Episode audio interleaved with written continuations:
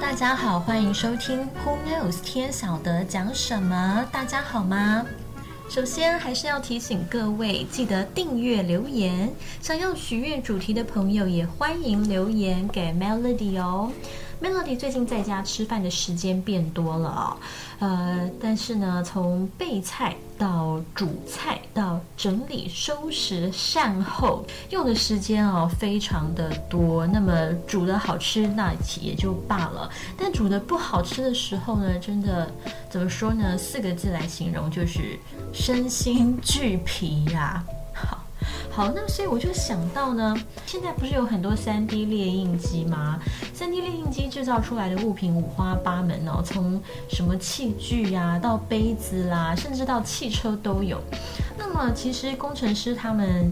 有好几个哦，都一直致力要把 3D 列印机开发成为虚拟的主厨，以后你就有个人的私厨了。但是呢，现在 3D 列印食物的问题是说，它列印完成之后不是食物，它其实是食材，也就是说，3D 列印完成后仍然需要烹调。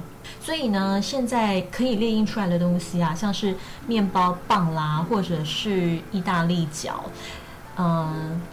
这些都是可以做到的。那已经可以食用的熟食则不可以哦。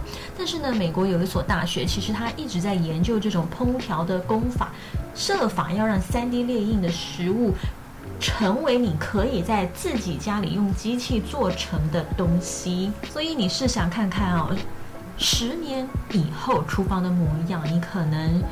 呃，微波炉啊，电锅啊，烤箱啊，连气炸锅都嫌麻烦哦。你只要有一台现金厨房还没有的家电，OK，那就是什么呢？食物猎印机嘛。好，我觉得它以后要叫什么名字哦？可能要。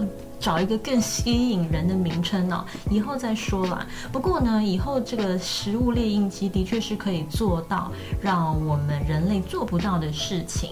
但是呢，跟以往传统的烹调方式不一样，例如说使用烤箱什么的，镭射在烹调时要提供更高的解析度，而镭射印表机它可以提供一个。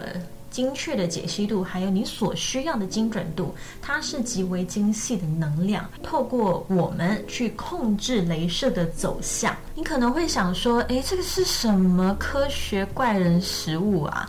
然后做出来的东西会好吃吗？会吸引人吗？会开胃吗？这种科学怪人的食物。”但你想想哦，如果以后我们这台三 D 食物列印机放入里面的原料是面粉跟水的话，其实就跟我们现在做面团的原料是一样的啊。那吃起来会有什么差别吗？而且呢，有自己的主厨哦，从某种程度看来呢。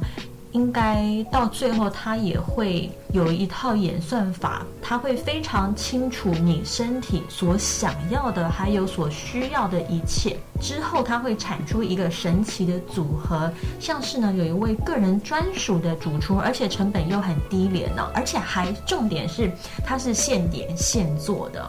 所以有时候大家谈到食物链印的时候，他们说的第一个问题就是，哦，那你可不可以烤一个甜点出来啊？或者是说，哎，能不能，呃，做出一个马铃薯啊？OK，以后的三 D 列印机当然是可以做出那一些东西，但是如果你已经可以用一台机器做出几乎任何口味的组合的时候，你怎么还会去想要制作出一个？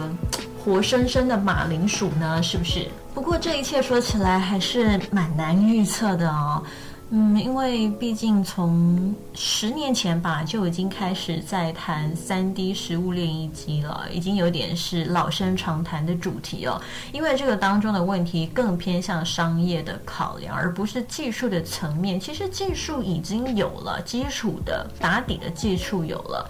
如果说有一家公司想要用这个技术来运作的话，可能就是几年之内就可能发生了。但是呢，截至至今还没有一个。个三 D 实物列印机是可以真正打动人心。